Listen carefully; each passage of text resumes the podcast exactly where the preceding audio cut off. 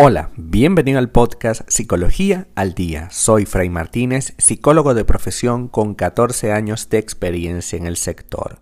Como pudiste ver en el título de este episodio, hoy vamos a hablar sobre personalidades de alto conflicto en la relación de pareja.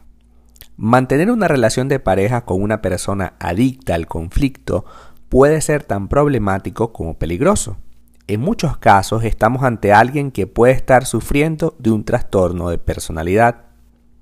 Las personalidades de alto conflicto en las relaciones conforman un problema recurrente y sumamente complejo.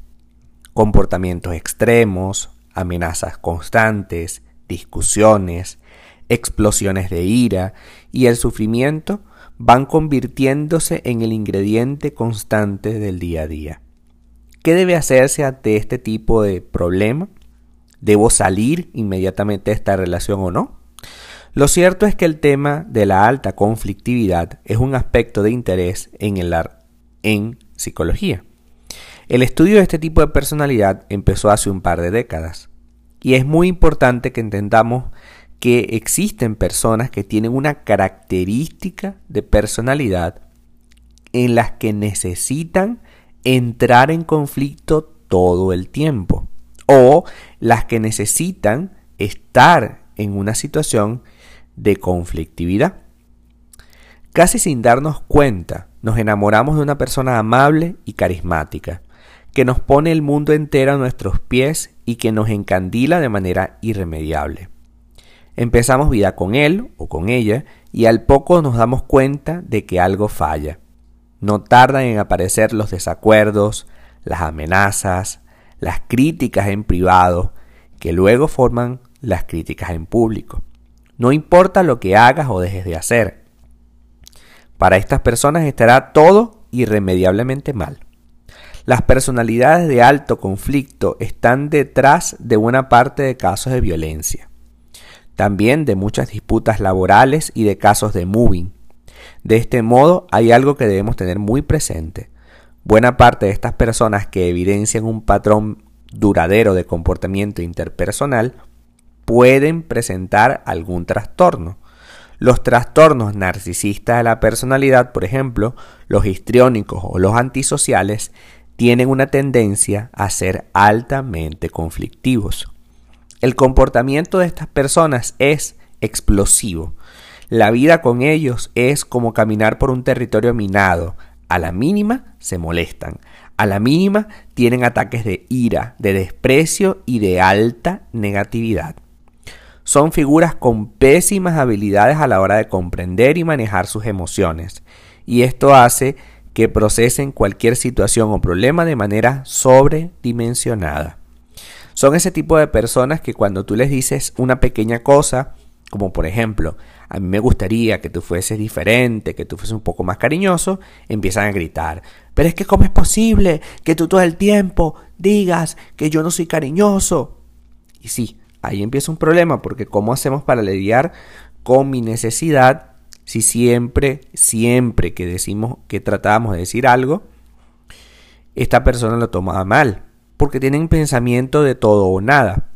Las personalidades de alto conflicto se define por ese pensamiento o actitud de todo o nada. Es decir, el día a día nos faltan, nos faltan las expresiones y amenazas como o me haces caso o te vas.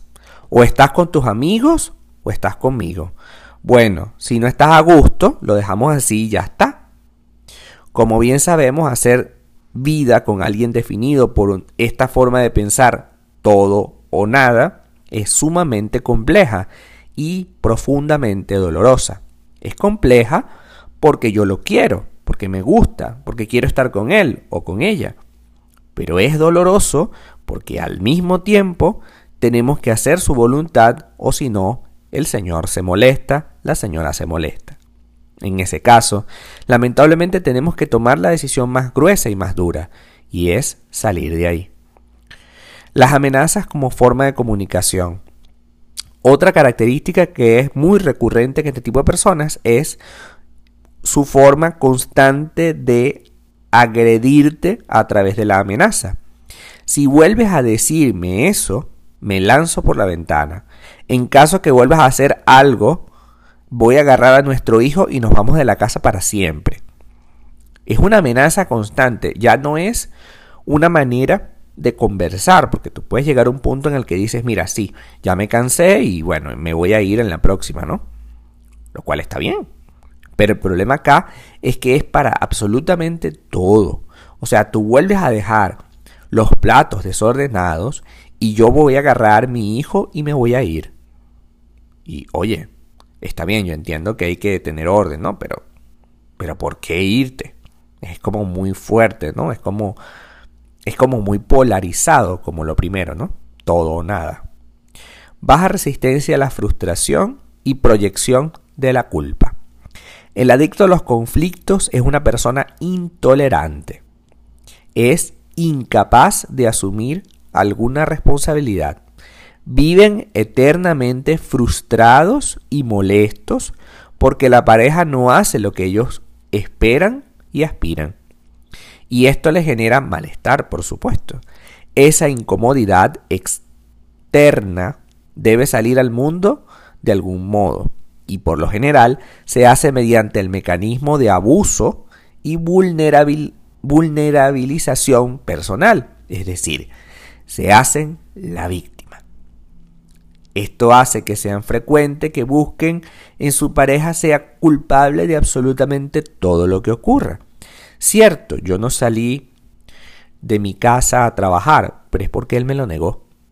Es que yo no conseguí una profesión ni un trabajo bueno y estable, es porque él no me dejó hacerlo. No. Él te pudo haber dicho, no trabajes más, pero tú decidiste que eso pase. Tú decidiste, sí, está bien. Y es y decidiste asumir el precio. Somos adultos. No podemos darle la responsabilidad absoluta a nuestra pareja, porque no la tiene. Tú tienes una cuota de responsabilidad que tienes que asumir. Y si no la asumes tú, pues mira, ¿quién más lo va a hacer? Las personalidades de alto conflicto en las relaciones son muy, muy, muy frecuentes y debemos trabajar en algunas estrategias, al menos en un principio. Lo esencial en primer lugar es tener claro que nosotros no somos responsables del malestar de esa persona y tampoco debemos asumir la responsabilidad absoluta de todo lo que pase. Solo así habremos salvado una parte de nuestra autoestima, porque generalmente estas personas nos arrastran a creer que debemos hacer lo que el otro dice, porque si no se molesta el señor o la señora. Y no es así. No intentes cambiar a esa persona tampoco esperes que esa persona cambie. Me explico. Tú tienes todo el derecho a creer y a tener la esperanza de que esta persona pueda ser diferente, lo cual está bien. Pero el problema es cuando nos sentamos a esperar, porque pueden pasar muchos años. Evita a toda costa intentar cambiar a esa persona. A veces poniendo límites o yéndonos de esa relación pudiera, pudiera tornarse un cambio real. Entendamos que este tipo de personas tienen en realidad un conflicto personal enorme y es menester de nosotros trabajar en ello. Entender que este tipo de personalidad debe ir a terapia, debe trabajar su problema. Y si no lo quiere hacer porque no le da la gana, entonces tenemos el derecho de irnos en cualquier momento. No importa que hayamos invertido 5, 10, 15 años o que tengamos 2, 3 hijos en común. Si tú no pones límites, esto va a seguir así para siempre. Y estás dispuesta o dispuesto a pagar el precio de lo que significa vivir el resto de nuestra vida, envejecer con una persona como esta, que todo el tiempo le busca un conflicto a las cosas y una conflictividad y una sensación incómoda constante que no se puede hablar duro, que no se puede hablar bajito, que no se puede dejar algo allí, que no se debe dejar algo allí. O sea, es terrible vivir con alguien así. La personalidad de alto conflicto debe ser plenamente consciente de las consecuencias de su comportamiento. Y es importante que una de las consecuencias de ese comportamiento sin duda sea que ya no puede tener, no puede estar con nosotros. Entendamos que este comportamiento es sumamente abusivo y que no debemos permitirlo. Trabajemos por una vida libre de violencia. Hasta acá nuestro episodio del día de hoy. Muchísimas gracias por quedarte aquí hasta el final. Si deseas saber más sobre mi contenido, www.fraymartinez.com. Para consultas online, www.fraymartinez.com y también sígueme en mi Instagram, arroba fraymartinez20. Muchísimas gracias y hasta el próximo episodio.